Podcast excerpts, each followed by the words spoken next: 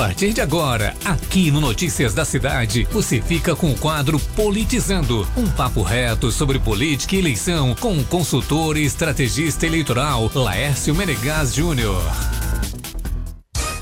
Bom dia, Milton. Bom dia, amigos do Notícias da Cidade. É, hoje eu trago três assuntos para o nosso Politizando. Falar um pouco da nossa eleição presidencial, mais precisamente da terceira via, falar um pouquinho sobre é, Lula e Bolsonaro e falar também sobre a cassação, a provável cassação do Mamãe Falei. Sobre a eleição presidencial, terceira via, no dia 18 de maio foi comunicado de que PSDB, MDB e União Brasil iriam colocar o, o, nome à disposição para a candidatura a presidente da República. Eu falei também semana passada de que Sérgio Moro seria substituído pelo Bivar, não deu outra. Mas à medida que o tempo está passando, Milton e amigos, é muito pouco provável que a terceira via aí consiga furar essa polarização entre Lula e Bolsonaro. Além da dificuldade do nome, né, de estabelecer um tema, uma torcida, né, a cada edição de jornal, a cada é, é, nova reunião, existe uma intriga interna dentro dos três principais partidos. Eles não têm consenso internamente. Vamos lá, a começar pelo PSDB. É um clima de guerra dentro do PSDB entre o ex-governador João Dória e o Eduardo Leite. Mais precisamente, o presidente do PSDB, Bruno Araújo. Ele chegou a dizer na semana passada, Bruno Araújo, de que a candidatura de Dória não existiria, visto que ela não é maior do que o partido. E a rivalidade se tornou assim realmente muito forte. Ele ameaçou, Dória naquela época ameaçou sair do partido no prazo de descompatibilização, depois ficou, né, visto que Bruno Araújo oficializou, né, forçadamente oficializou o apoio.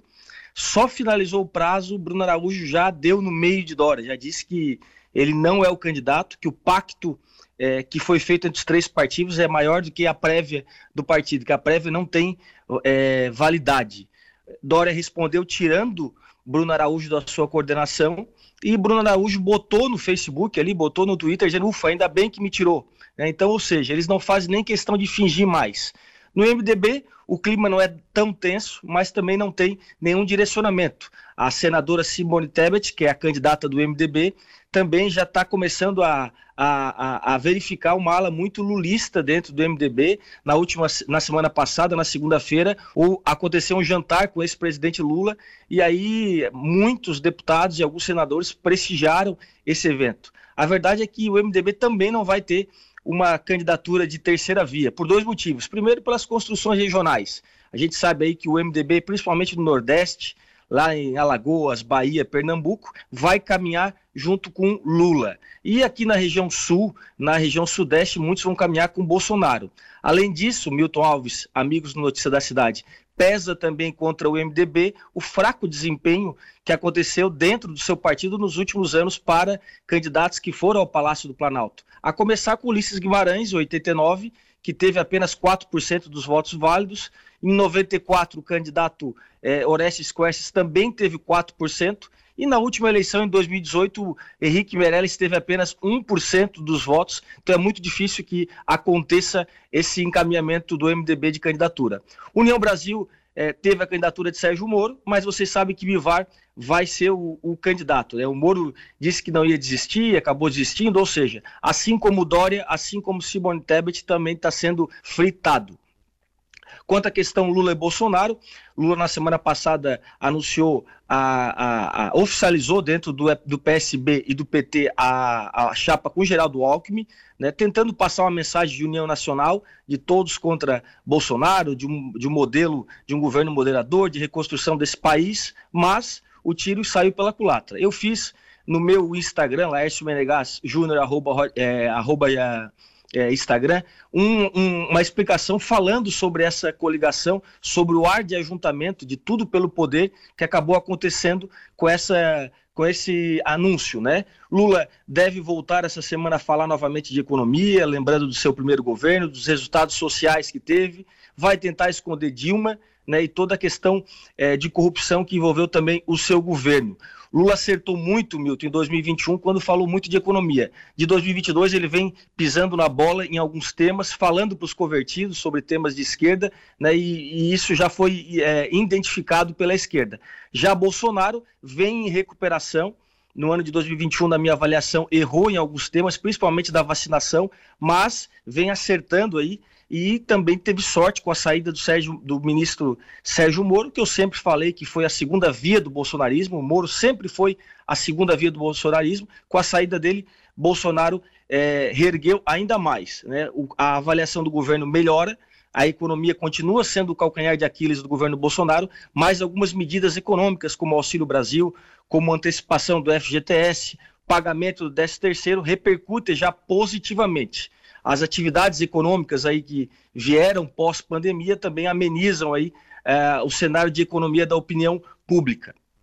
Como último assunto, Milton, quero trazer eh, para vocês e para os amigos do Notícias da Cidade a cassação, a provável cassação do Mamãe Falei. Né? O deputado Arthur Duval eh, deve ser cassado na, na, na, próxima semana, visto que o, o Conselho de Ética da Assembleia Legislativa de São Paulo já aprovou aí, por unanimidade, é, a sua cassação. Né? A pena é pesada? É pesada. Mas, Milton, na minha opinião, mamãe falei paga um preço por não fazer política, por se colocar acima dos seus pares dentro é, da Assembleia Legislativa. Ele tem uma incapacidade muito grande de fazer política, de conversar, de dialogar, e a gente sabe que a palavra política ela vem isso, do diálogo, de viver coletivamente. Ele sempre foi é, é, revestido aí de um, um herói, né, apontando o dedo para todos, em vez de dialogar, de conversar, ele não juntou pessoas. Eu digo sempre que eleições e política você pode fazer com pouco dinheiro, mas não se faz com poucas pessoas.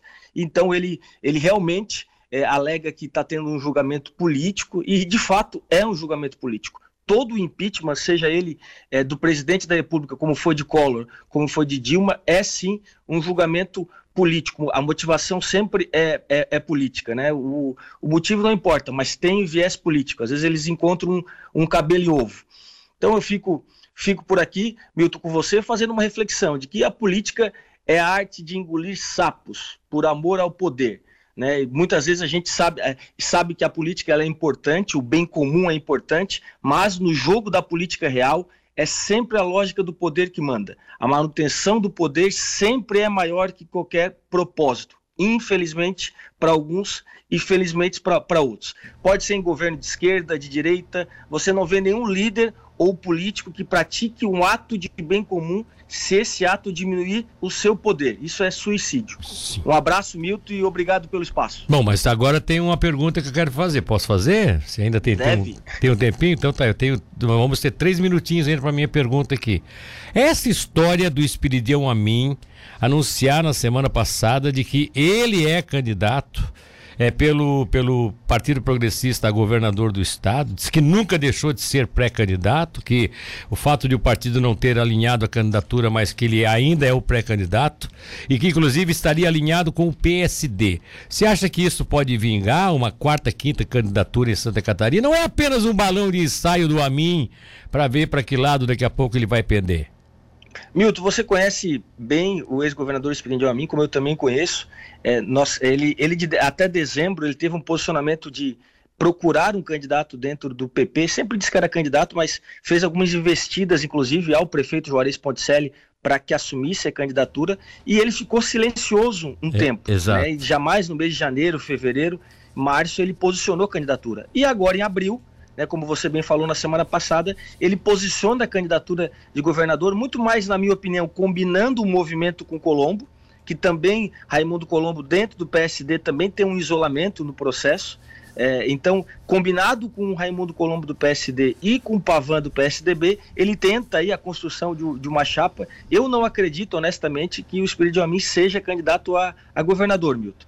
É, acredito que a, em Santa Catarina ocorra aí uma, uma eleição onde os dois favoritos sejam o atual governador Moisés, que inclusive hoje estará em Tubarão e, e região, e o, o, senador Jorginho Melo, candidato ao governo, impulsionado aí é, pela candidatura do Bolsonaro em Santa Catarina. Então tá certo. É, é, da sua opinião, é meio que um balão de saia para não ficar fora desse contexto, é isso? Com certeza, para estar tá no meio da, da negociação, da construção, em que pese se precisar mesmo, ele vai candidato, mas não é a sua vontade. Acho que ele quer compor aí com Raimundo Colombo e identificar até o próprio Raimundo sendo candidato pelo PSD.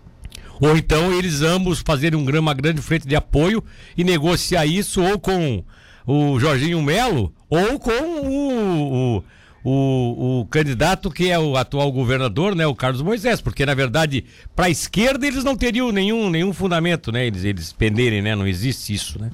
Com, com certeza. Acredito que o PSD, Milton, o PSD não irá com o Jorge Melo, tá? É, pela questão do Kassab nacional e também não irá com o Moisés. Agora o PP sim, o PP tanto pode compor com o Jorginho Melo, que seria uma coligação natural, visto que o PP, republicanos e o PL são a trinca do Bolsonaro na, na, no jogo nacional, né, nessa construção e também poderia ir com o, o Moisés, em que pese o MDB está cada vez mais próximo do Moisés de Santa Catarina, o que viabiliza aí o convívio dos progressistas com, com o MDB, uma vez que eu entendo, e pelo histórico e pelas movimentações, que MDB e progressistas não estarão no mesmo palanque. Tá certo. Então vamos lá, muito obrigado pela tua participação.